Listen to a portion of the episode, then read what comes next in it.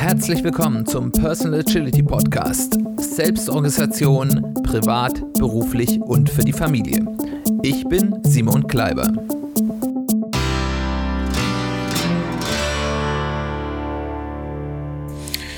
Herzlich willkommen zu einer weiteren Folge des Personal Agility Podcasts. Schön, dass du eingeschaltet hast. Schön, dass du wieder dabei bist. Heute möchte ich mich mit euch auseinandersetzen mit dem Thema Selbstbild und Selbst. Und das hat ganz viel mit persönlicher Weiterentwicklung zu tun, mit unseren sozialen Beziehungen zu tun und ist von daher ein interessanter Ansatz und ich möchte mit euch da eine Sichtweise betrachten auf Selbst und Selbstbild, die, glaube ich, hilft, da gut drüber nachzudenken und viele, ja, Aspekte davon verstehen zu können. Stell dir dein Selbst so ein bisschen vor wie eine Zwiebel. Die hat unterschiedliche Schichten und diese unterschiedlichen Schichten bilden den unterschiedlichen Grad an Öffentlichkeit deines Selbst dar.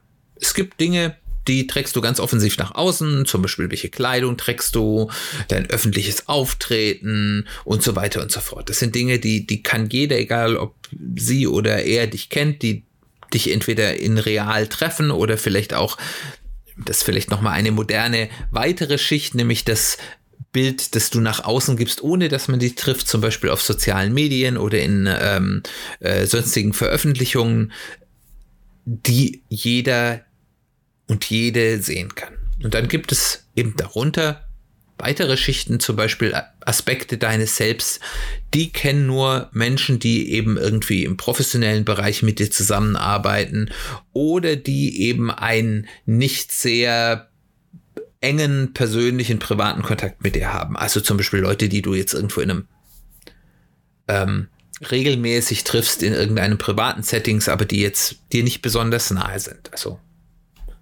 und das kann natürlich auch unterschiedlich sein. Deswegen ist das Bild der Zwiebel natürlich, da sehen wir das gleich, das hinkt schon wieder.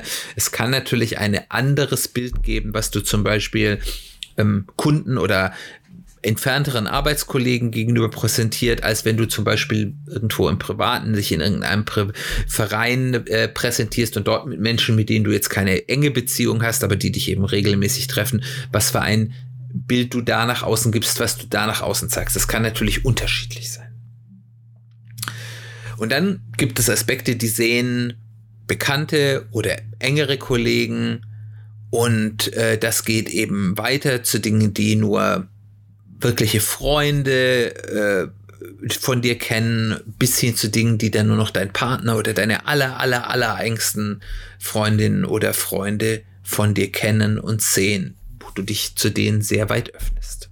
Und jeder Mensch hat auch noch einen Kern in dieser Zwiebel von Dingen, die nur du selbst weißt, die du niemand anderen sehen lässt. Und da kannst du jetzt wild sagen, nee, habe ich aber gar nicht, ich habe nichts zu verbergen. Jeder Mensch hat Dinge in sich selbst, die sie oder er nicht unbedingt will, dass andere Menschen das über sie wissen. Und allein das Wissen, dass jeder das hat und dass es jedem so geht und dass jeder äh, solche Dinge hat, ist schon ein ganz befreiendes.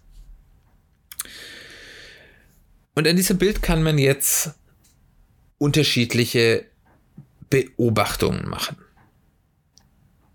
Das nur partielle Zeigen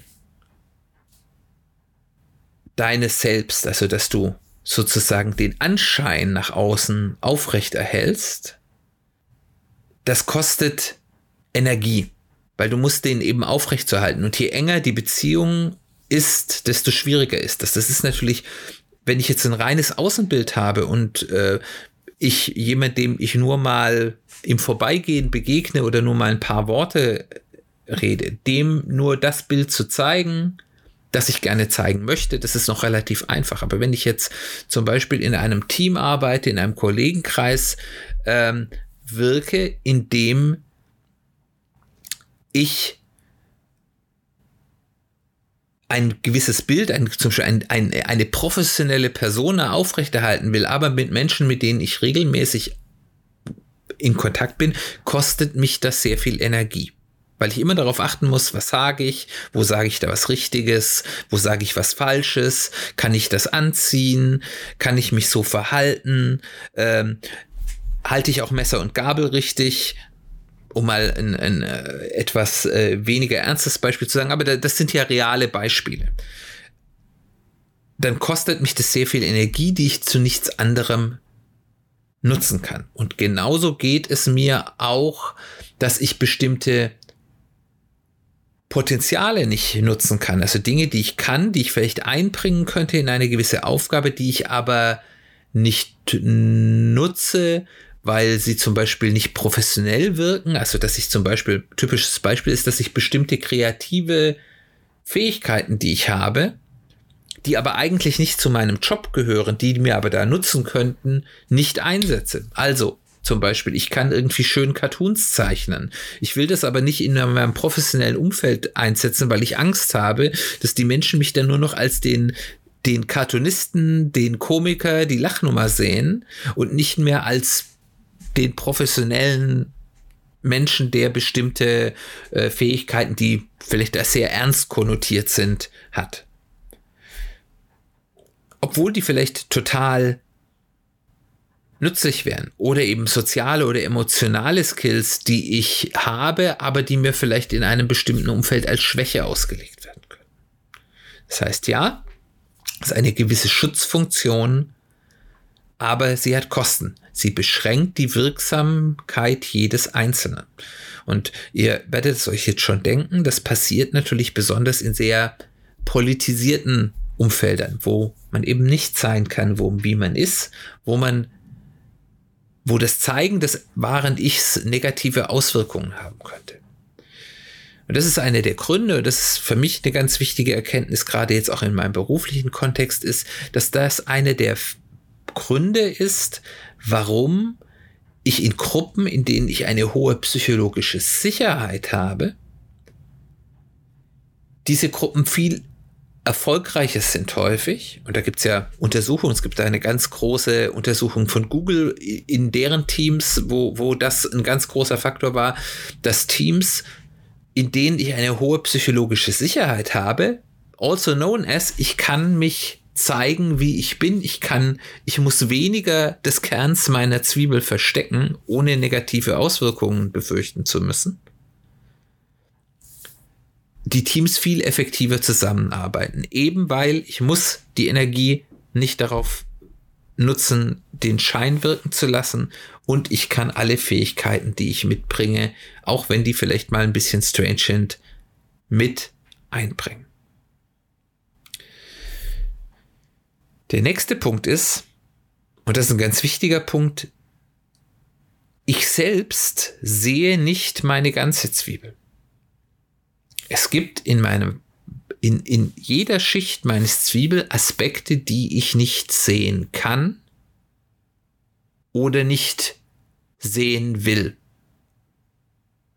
Entweder weil sie mir nicht bewusst sind, das sind Potenziale, oder es gibt Dinge, die, und da haben wir in der letzten Folge schon mal drüber gesprochen, es gibt Dinge in mir selbst, die ich verdränge oder die über die sich ein Schatten gelegt hat, finde ich immer eine schöne Formulierung, die aufgrund von Erlebnissen, die ich in der Vergangenheit hatte, häufig während meiner Entwicklung sind sozusagen eingefroren wurden, auf die sich ein Schatten gelegt hat, die nicht mehr nutzbar und die nicht mehr sichtbar für mich sind.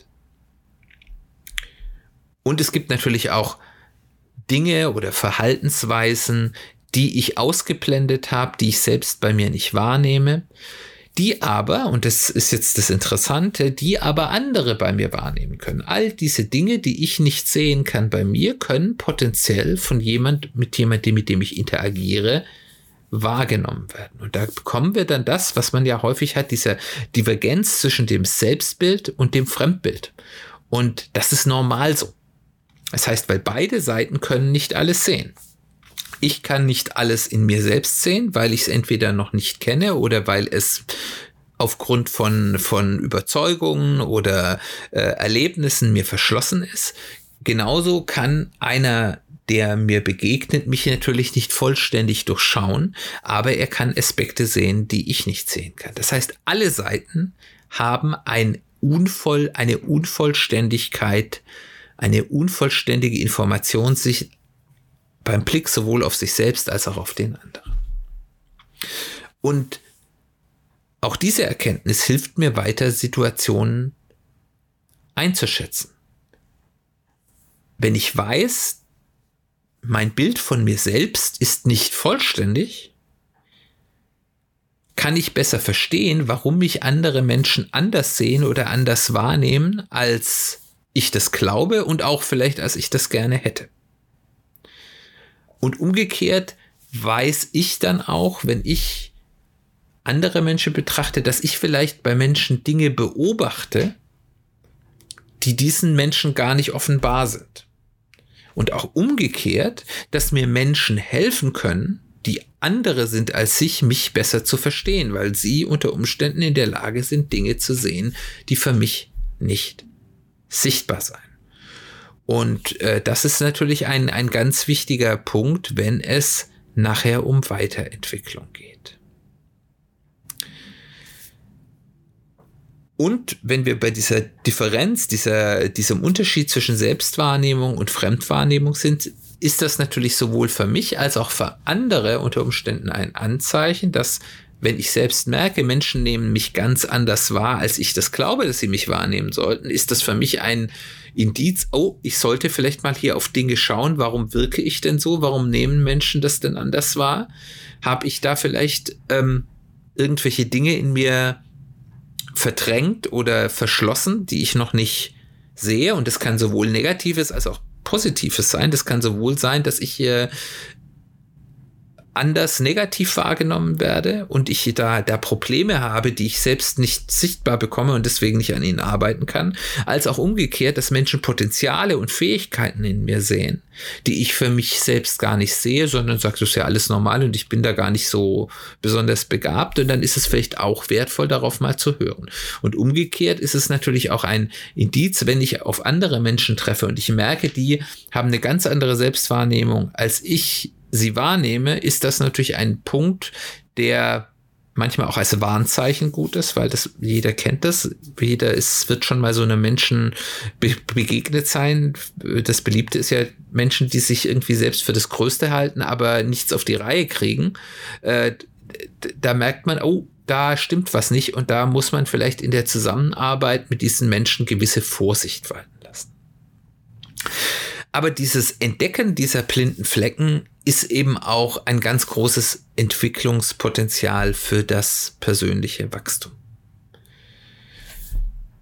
Du kannst eben zum einen die Schatten deiner Vergangenheit angehen. Du kannst schauen, was, was sind da Aspekte, die ich nicht so greifen kann wir hatten das in der letzten Folge ja schon gesprochen, du kannst mal überlegen, was hat mich denn da in meiner Kindheit oder Jugend geprägt oder was wurde mir auch vermittelt, was ja dann häufig diese generationalen Punkte sind, wo Dinge weitergegeben werden aus Erfahrungen der Vorgeneration. Also, um mal ein Beispiel zu, zu, zu geben, meine Mutter ist aufgewachsen in, in Kriegs- und, und, und Nachkriegstagen als das älteste von fünf Kindern. Das hat sie sehr, sehr geprägt und das, sie hat da eben sehr stark eben in Zeiten der Not gelebt und das hat dazu geführt, dass so Themen wie Dinge, die vielleicht noch brauchbar waren, wegzuwerfen oder generell, dass irgendwas verschwendet oder kaputt gegangen ist, mit ganz, ganz, ganz großen Vorbehalten be be belegt wurden. Und das hat natürlich auch seine gute Seite gehabt, weil natürlich mir darüber auch sozusagen vermittelt wurde, dass es wichtig ist, seine Ressourcen sinnvoll zu nutzen und möglichst wenig Verschwendung zu machen. Aber das hatte natürlich auch Aspekte, die dann eben über das gesunde Maß hinausgegangen sind, die dazu geführt haben, dass ich bis vor kurzem ganz schwer Dinge wegwerfen konnte oder auch bei Dinge, wo ich sage, wo es rein wirtschaftlich und auch in häufigen Fällen ökologisch irgendwie noch das letzte Stückchen an Verschwendung sozusagen zu vermeiden nicht sinnvoll war, ich das trotzdem versucht habe. Und das ist erst eine Auseinandersetzung mit, woher kommt das eigentlich? Und was ist daran gut und was ist daran schlecht? Das ist ja durchaus auch eine Wertschätzung. Ich sage ja nicht hier, meine Eltern waren ganz schlimm und die haben mir ganz schlimme Dinge hinterlassen, und, äh, sondern, sondern das sind ja Dinge, die auch immer ihre, ihre, ihre Licht- und ihre Schattenseite haben. Aber diese erst diese bewusste Auseinandersetzung mit dem Thema hat mir eben ermöglicht, dort bestimmte blinde Flecken zu öffnen. Und da gibt es eben auch andere Dinge. Ähm, die sich mir jetzt erst anfangen zu erschließen und wahrscheinlich wird es noch mehr geben, die sich in der Zukunft erschließen, wo bestimmte Dinge, die ich absolut gesehen habe oder die mich immer gehemmt haben, mir erlaubt haben, Teile meiner Persönlichkeit zu nutzen, die mir davor verschlossen waren. Und wie gesagt, was sind hier Glaubenssätze, die ich habe, ist eine Übung und ich empfehle es euch immer wieder, hinterfragt eure Glaubenssätze, woher kommen sie, wo gibt es Grenzen, die wir uns selbst setzen und hinterfragt auch diese Grenzen. Warum habe ich da eine Grenze? Warum mache ich das nicht? Und viele Grenzen sind wertvoll. Ich sage nicht, ah, seid grenzenlos und setzt euch selbst keine Grenzen mehr. Nee, nee, das ist total ungesund. Aber Warum habe ich da eine Grenze? Warum mache ich bestimmte Dinge nicht? Warum fühle ich mich total unwohl bei bestimmten Dingen, wenn ich in diese Richtung gehe? Und hinterfragt wiederum, ist das gesund für mich? Woher kommt das? Hat es seine guten Gründe?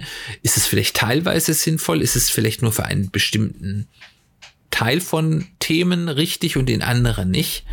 Und entdeckt dort eben dann mehr. Und ein ganz wichtiger Punkt ist gerade für für uns Männer ist der Kontakt zu den eigenen Gefühlen, der eben gerade mindestens bis in meine Generation herein, also wirklich dieses gefühlvoll zu sein, teilweise ja sogar weinen zu können äh, oder weinen zu dürfen oder generell zu viel Gefühle zu zeigen, ganz stark negativ konnotiert wurde. Und das muss nicht unbedingt von den Eltern kommen. Also das war sicherlich jetzt aus, aus Sicht meiner, meiner Eltern jetzt nicht der Fall, aber die Gesellschaft war eben durchaus noch so in den 80er Jahren, dass äh, Indianer weinen nicht. Und äh, wenn man zu viele Gefühle gezeigt hat, wurde das als und das teilweise bis heute im beruflichen Umfeld noch, dass an sich das Zeigen von Gefühlen im professionellen Umfeld immer noch, das verbessert sich total, nicht falsch verstehen, aber es ist immer noch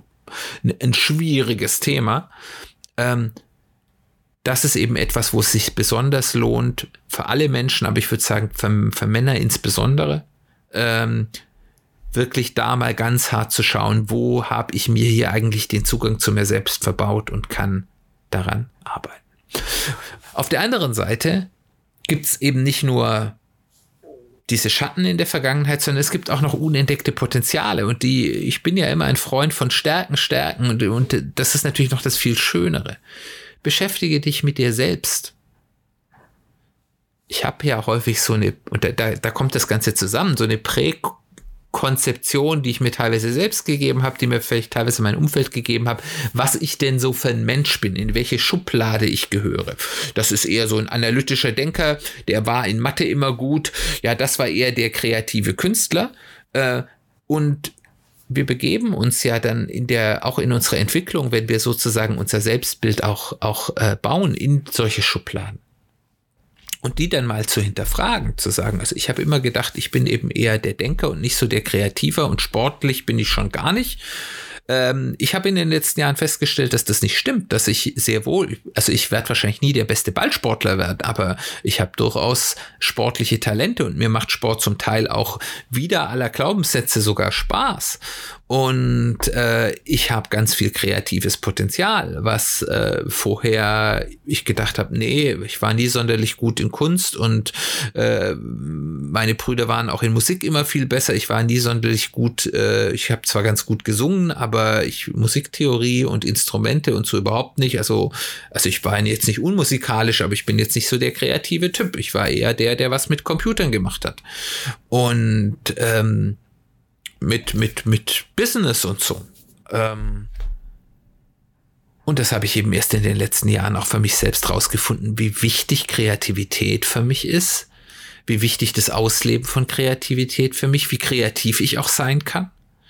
Und das hilft eben, wenn man sich auch traut, neue Dinge auszuprobieren, die außerhalb dessen ist, was man immer so als dieses, ich, der Schublade, in die man sich entweder freiwillig oder von außen geprägt hineinbegeben hat, zu tun. Und da wird man dann auch mal Dinge zu sagen, wo man sagt, nee, das ist wirklich nicht meins. Aber dann habe ich es probiert und dann probiert man vielleicht nochmal was Benachbartes und sagt, lag es jetzt an dem Thema. Aber das hilft mir, Potenziale zu entdecken, die ich mir selbst verschlossen habe. Und es ist unheimlich sinnvoll, sich Zeit zu geben, sowohl seinem Denken, seinen Gefühlen, aber auch seinen Intuitionen, das haben wir auch in der letzten Folge einiges gehört, nachzugehen. Und insbesondere in den Bereichen, die man jetzt nicht so als seine Stärke sieht. Und das hat wieder auch was mit diesem Schubladen zu tun. Ich bin jetzt ein sehr rationaler Mensch. Bei mir hat sicherlich das Denken die höchste Dominanz. Und dann eben mal hineinzugehen und besser zu verstehen, was fühle ich eigentlich, was machen eigentlich meine Gefühle, was sagen die mir, aber auch darauf zu hören, welche Intuition habe ich eigentlich, was, wenn ich in mich reinhorche, was gibt es denn da für ein Bauchgefühl jenseits von Denken und Fühlen? Und dafür Raum zu geben, das hilft einem eben auch, Dinge zu entdecken an eigenen Potenzialen, die man bisher noch nicht gesehen hat. Und das ist jetzt total schwierig zu beschreiben und klingt auch ein bisschen schwammig, und es ist auch ein ganz langsamer Prozess, aber sich einfach mal darauf einzulassen und mal zu sagen, ich nehme mir Zeit, verstärkt in mich selbst hineinzuhauchen und eben in diese verschiedenen Ebenen denken, fühlen und, und Bauchgefühl, Intuition hineinzugehen, öffnet langsam, aber stetig, nicht unbedingt im gleichen, äh, nicht, nicht, nicht linear, aber doch immer wieder Türen, die davor noch nicht da waren. Und das hilft eben mir, neue Dinge an mir zu entdecken, die mich glücklicher machen, die mich wirksamer werden lassen. Und das ist etwas, was eigentlich immer, es immer wert sein sollte zu verfolgen.